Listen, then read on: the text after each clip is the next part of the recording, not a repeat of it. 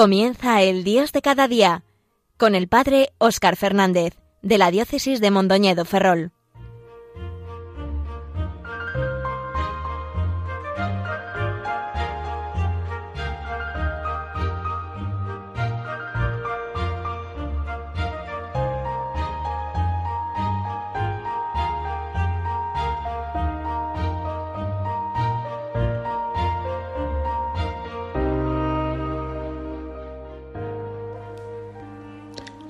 Muy buenos días y un cariñoso saludo a cuantos sintonizáis Radio María en este jueves 10 de diciembre.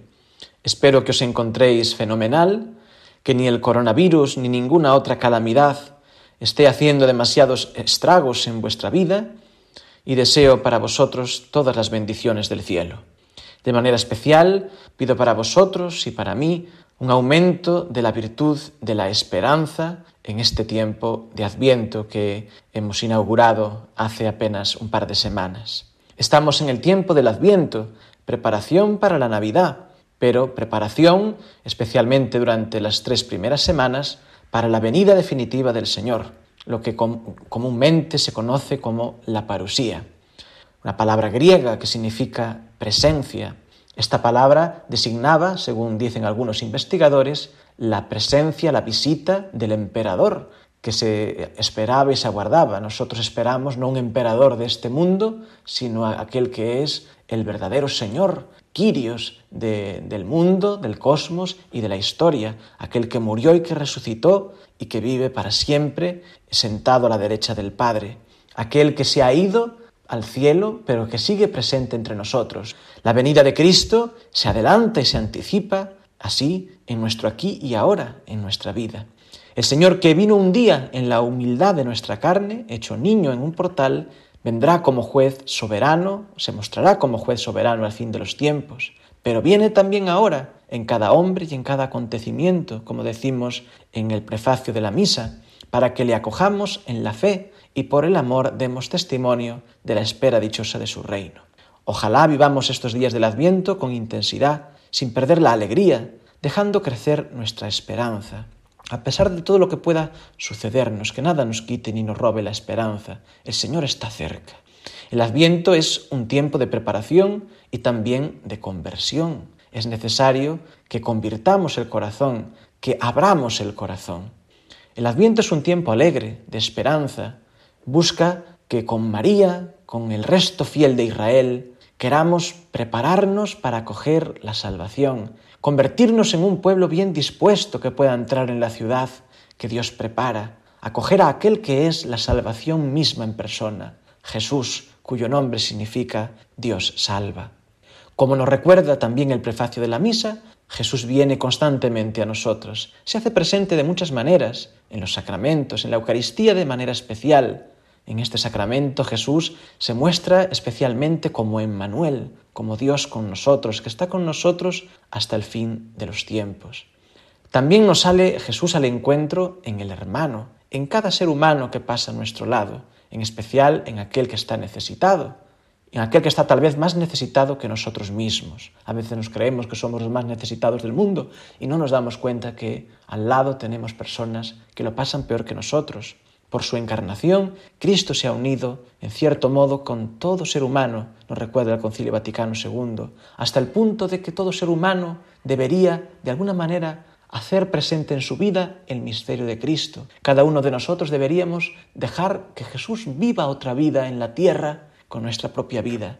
Por eso, abrirnos a Dios significa abrirnos siempre al prójimo, descubrir a Cristo en Él y acogerlo, acoger a nuestro prójimo como acogemos a Jesús.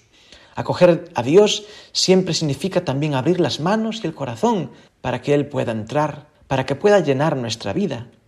Y es también apertura al que tenemos al lado. Ojalá también el Señor nos conceda vivir todo esto de manera más sincera, aun en medio de las circunstancias que estamos viviendo, y precisamente en ellas. En el libro del Apocalipsis, Dios se presenta como el que es, el que era y el que viene.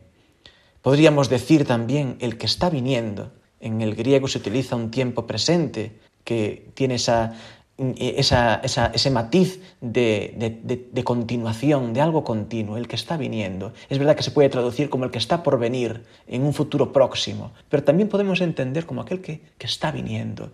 Y entonces se crea ahí una sana tensión de pensar, aquel que vendrá realmente está ya viniendo, está ya tan cerca que, que le sentimos que su venida se adelanta. Es verdad que un día vendrá de manera definitiva a clausurar la historia y la creación, pero ese día se anticipa. Dios es eterno, es el principio y el fin, el alfa y la omega. En su mano está el tiempo y la eternidad.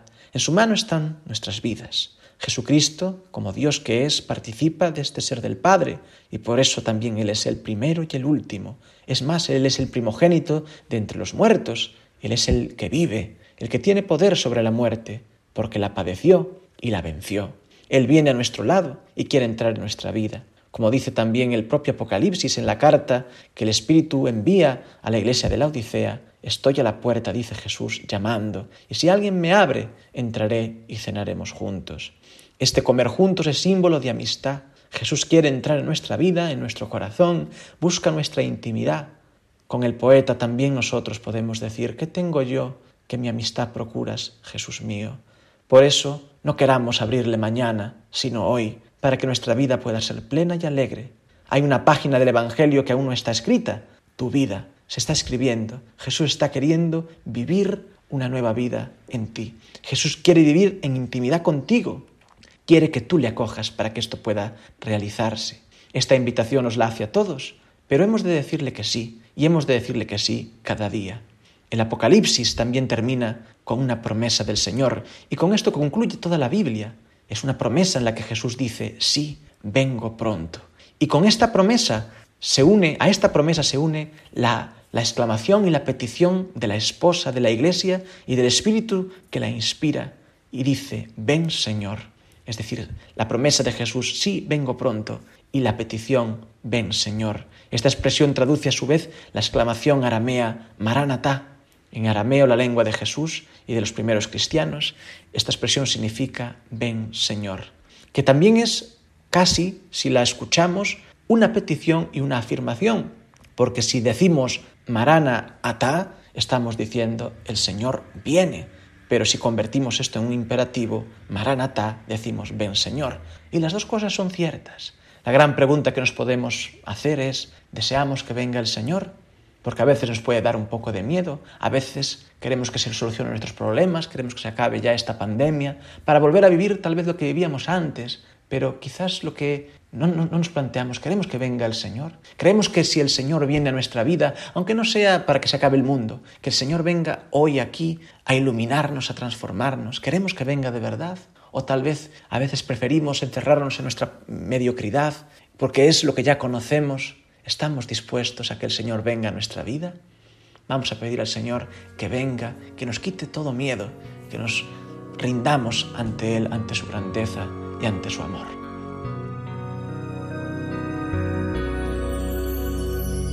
Abre tu tienda al Señor, recíbele dentro, escucha su voz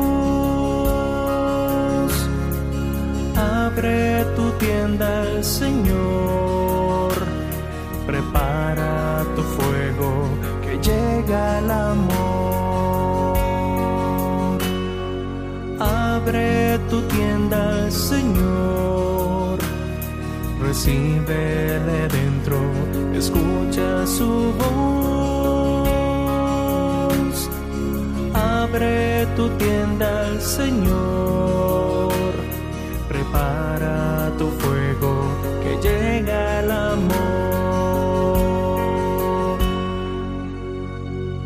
El adviento es esperanza, la esperanza salvación, ya se acerca el Señor. Preparemos los caminos, los caminos del amor, escuchemos su voz. abre tu tienda al Señor, recíbele dentro, escucha su voz. Abre tu tienda Señor, tu fuego, que llega el amor. Que se rompan las cadenas, que se cante libertad, el Señor nos va a salvar. Sanará nuestras heridas, nuestro miedo y soledad, Él será nuestra paz. Abre tu tienda al Señor, recíbele dentro, escucha su voz.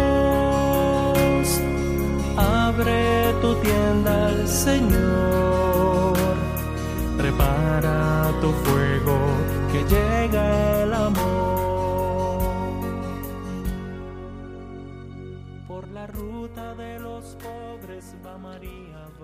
Estáis escuchando Radio María, os habla Óscar Fernández, sacerdote de la diócesis de Mondoñedo Ferrol. En la liturgia pedimos y anhelamos con frecuencia que el Señor venga. Y cuando pedimos esto, no distinguimos demasiado entre su última venida y su venida ahora actual. Le necesitamos y le necesitamos ya ahora. Deberíamos estar preparados siempre para cualquiera de sus venidas, tanto para la última, que fuera acabarse el mundo y empezar ya el reino de Dios de forma definitiva, como para la venida que el Señor quiera hacer en mi vida a través de las circunstancias más variopintas. Igual que deberíamos estar preparados para incluso dejar este mundo, porque nadie sabemos ni el día ni la hora. Porque en el fondo quien tiene los deberes hechos no tiene nada que temer. Si intentamos vivir una vida en gracia de Dios, eh, practicando los mandamientos, confesándonos con frecuencia, haciendo lo que tenemos que hacer con alegría, pues no deberíamos tener especial miedo a que el Señor pudiera llamarnos. En todo caso, eh, después de la consagración del pan y el vino en la celebración de la Eucaristía, el pueblo aclama haciendo alusión al pasado, a la muerte y a la resurrección de Cristo que anunciamos y proclamamos y que recordamos, y al mismo tiempo manifestamos la esperanza en su venida futura y definitiva. Decimos hasta que vengas, o como traducimos en el misal español, ven Señor Jesús, anunciamos tu muerte, proclamamos tu resurrección, ven Señor Jesús. Precisamente cuando la Iglesia dice, afirma que Jesús viene de forma sacramental, con todo la Iglesia le pide, ven, y pedimos al Señor que venga continuamente a nuestra vida. Mientras tanto, nos conformamos con verle de esta manera humilde, bajo la forma de pan y vino, con experimentar su presencia así, con recibirle en comunión bajo las formas sacramentales y de otras muchas maneras a través de las que se nos regala y nos sale al paso en el camino de la vida. Después del Padre Nuestro, hacemos también alusión a la venida definitiva de Cristo, cuando pedimos al Señor que nos libre de todos los males y nos dé la paz en nuestros días. Y utilizamos las palabras de la carta de San Pablo a Tito, con la que calificamos la gloriosa venida de nuestro Señor Jesucristo como de bendita esperanza, la alegre esperanza, la manifestación de la gloria de nuestro Señor Jesucristo.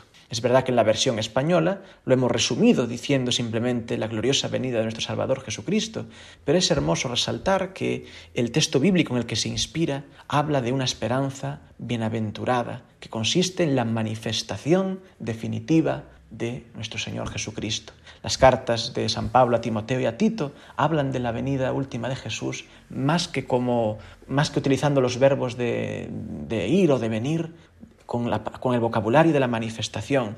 Y esto es hermoso porque es el mismo vocabulario que se utiliza para hablar de la venida del Señor aquí en la tierra, en su vida mortal. Entonces, si el Mesías se manifestó eh, eh, a través de, de su nacimiento, de la Virgen, y vivió aquí entre nosotros, también se manifestará plenamente al fin de los tiempos y se quiere manifestar también ya ahora en nuestra vida. Es cierto que el día del Señor nos puede dar miedo, aunque ponemos nuestra confianza en Él. Sabemos y creemos en su justicia, que no permitirá que las cosas que han pasado en la historia queden sin valor. Decía Benedicto XVI, los inocentes no se podrán sentar con los culpables en la misma mesa como si no hubiera pasado nada. Que no dicen no, que no se podrán sentar, dice como si no hubiera pasado nada. La Biblia con frecuencia dice que el Señor pagará a cada uno conforme a sus obras. Y ciertamente, ¿quién puede presumir de poder quedar inocente ante Dios del todo y en todo? Seguramente nadie, pero también quien busca al Señor de todo corazón e intenta acogerle cada día, quien sufre por intentar hacer su voluntad, no puede sino considerar el día del Señor como un día de redención y de liberación.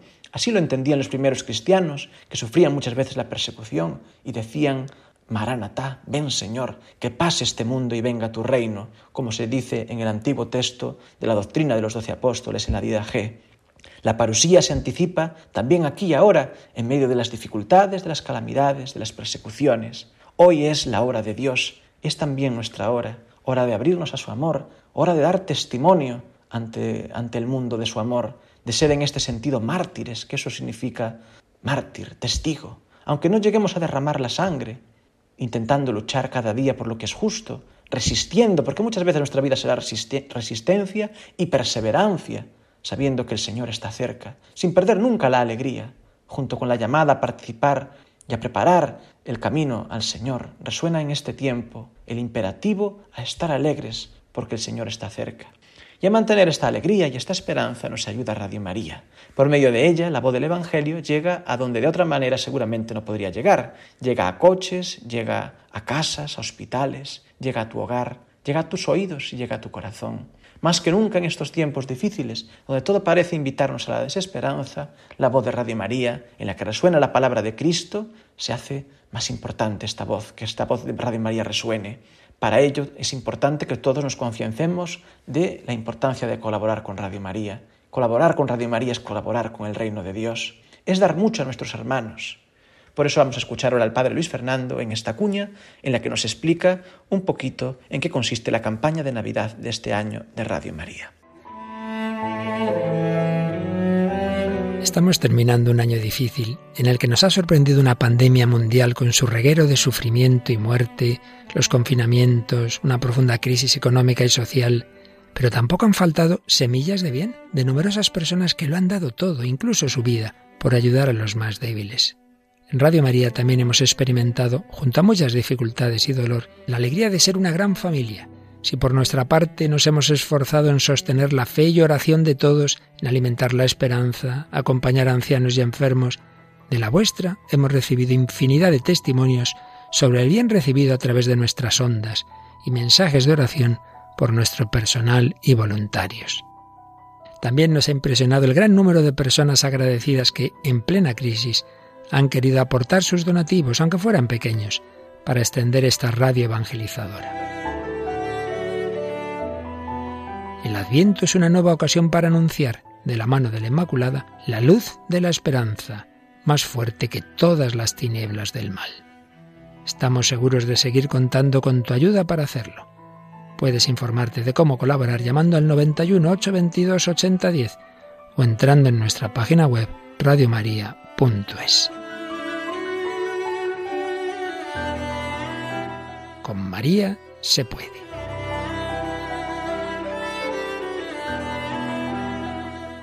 En el tiempo del Adviento no debemos olvidar lo esencial. No solo por el coronavirus este Adviento y esta Navidad serán distintas. El Señor sigue viniendo. Y es verdad que tal vez no vaya a revelársenos nada especialmente nuevo en este tiempo, o tal vez sí, que tal vez Dios nos conceda la gracia de conocer o descubrir algo que tal vez hasta ahora no habíamos caído en la cuenta. Pero en todo caso, este, este tiempo de Adviento puede ser un tiempo donde Dios me toque el corazón, porque el Evangelio sigue aconteciendo aquí y ahora en mi vida, y mi vida está llamada a convertirse en una nueva página del Evangelio.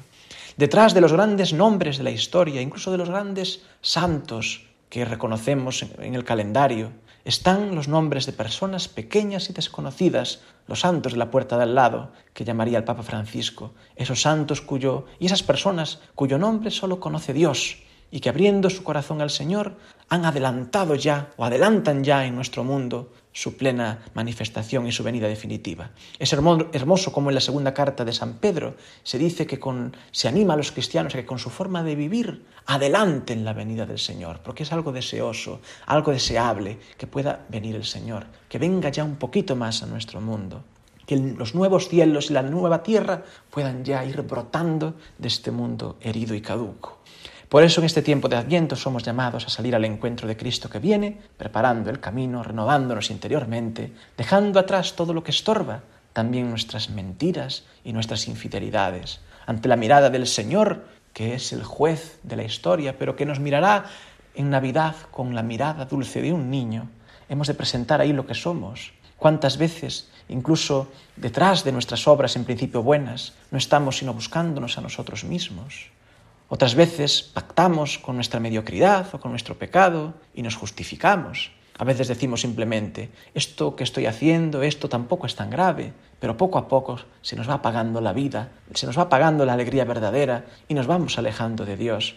Por eso, en este tiempo de Adviento, tengamos mucho cuidado con nuestro egoísmo, con nuestros egoísmos, sobre todo con, como con las enfermedades del corazón. A veces las peores enfermedades son las que no se ven, son eso que está ahí latente, pero que solo en un determinado momento sale a la luz de vez y ya es muy tarde. Tengamos cuidado con nuestras intenciones, tengamos cuidado con cuáles son nuestras verdaderas motivaciones. Pidamos al Señor que nos purifique, pidámosle que nos conceda hasta desprendernos incluso de lo que consideramos que es nuestro propio mérito. Hoy la Iglesia, también en este día 10 de diciembre, de manera libre, recuerda a Nuestra Señora del Loreto. Su devoción viene del lugar donde, según una preciosa tradición, se trasladó a la casa de la Sagrada Familia. Es un lugar muy importante de peregrinación en Italia, donde como en tantos otros lugares marianos, Dios regala su gracia y sus dones de una forma muy especial. También es un lugar al que a lo largo de la historia han peregrinado muchos santos. Y hace unos días escuché en una meditación sobre el Adviento una hermosa idea, de que estando llamados a ser otros Cristos, a que Cristo viva en nosotros y a conformarnos con Él, también María, espiritualmente, nos va gestando a cada uno en Cristo. Ojalá que en este Adviento María también nos geste con Cristo y en Cristo. Y me gustaría concluir nuestro programa de hoy con la oración a la Virgen de Loreto, encomendando nuestras vidas y necesidades a la Madre de Dios, en este tiempo de esperanza que es el Adviento. Oh misericordiosa, abogada y protectora de los hogares, que se ponen bajo tu amparo y protección, derrama sobre nosotros santísima bendición, para que alejes de mi alma y de este hogar las penas que nos embargan, y veamos realizados con tu auxilio y la bondad del Divino Señor los deseos que te pedimos. Sí, piadosa Virgen, acoge nuestros ruegos con la dulzura y la piedad que Dios ha puesto en tu corazón. Protege nuestras empresas, vence nuestras dificultades y no permitas jamás que deuda alguna, tanto de nuestra alma como material y acechanzas malignas, traspasen los umbrales de esta humilde casa. A tu amparo y protección, Madre de Dios, acudimos. No desprecies nuestros ruegos, y de todos los peligros, Virgen gloriosa y bendita, defiende siempre a tus hijos. Amén. Queridos amigos, que tengáis un feliz día, Dios os bendiga y hasta el mes que viene, si Dios quiere.